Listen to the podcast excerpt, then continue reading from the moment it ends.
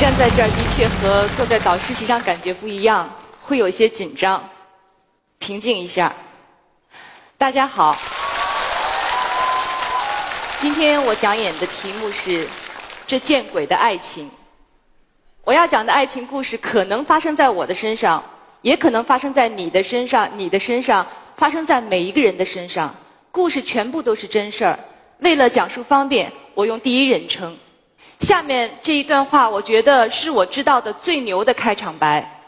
我和我老公第一次约会，吃的第一顿饭，我说的第一句话，我说：“我没时间和你谈恋爱，我要结婚。”这句话说来，你可能觉得我很二，但要知道那个时候我刚刚结束一段长达六年的爱情。那六年，我爱的小心翼翼，爱的委曲求全。我们很少见面，最常用的联系方式就是发短信。我总觉得，一个男人对一个女人最大的承诺和赞美就是娶她，而我们之间从来不会谈这个话题。我很明白，就是因为他不够爱我。就这样，我等了一年、两年，我想跟他死磕，但是六年过去了，我觉得我熬不住了，爱情慢慢的离我远去。再说我跟我老公，那顿饭我们吃的非常非常的好，第二天我们就各自回到自己的家乡。我们向各自的家人汇报情况，然后第三天，我们双方的家长从各自的城市千里迢迢飞到北京来见面。一个礼拜之后，我们就决定订婚了。又过了一个礼拜，我们就结婚了。要知道，以前谁跟我说什么相亲、什么闪婚，我觉得很不靠谱。但是后来事实告诉我，所谓的一瞬，如果你碰对了人，那一瞬就可以成为永恒。话说，那已经是四年前的事儿了。如今我们在一起生活的真的非常幸福，有一个儿子，今年三岁。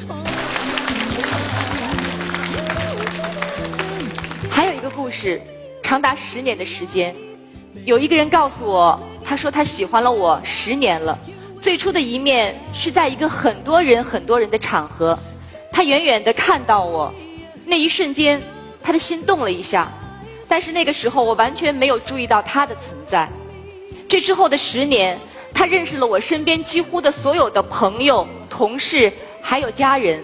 其实我们有很多机会可以见面，可以认识彼此，但是每到这个时候，他都会放弃这样的机会。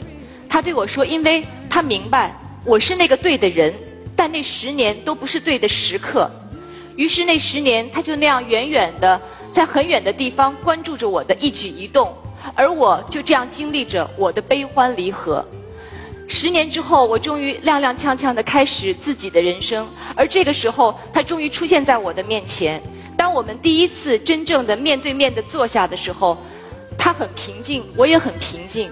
但是我明白那一刻，我们平静在外表，而内心都充满了沧桑。他跟我讲了这十年的故事，然后他长长叹了一口气，说：“哎，这就是念念不忘，必有回响。”我想，爱就是这样，在对的时间碰到那个对的人，你要有勇气，也要有运气。爱情有的时候美得像夕阳一样，有些恍惚。它下去之后，你会有些绝望，以为它永远不会升起。可是第二天，太阳还会见鬼般的挂在空中，依然的明亮，依然的耀眼。我很骄傲，我有一颗赤子之心。它被玩弄过，被欺骗过，可能已经破碎不堪，但它依然跳动。依然爱着，的确，哪怕爱明天让你遍体鳞伤，但是今天你还是要爱，哪怕它只有一瞬间，因为在你爱的那一刻，这个世界真的是无与伦比的美好。谢谢大家。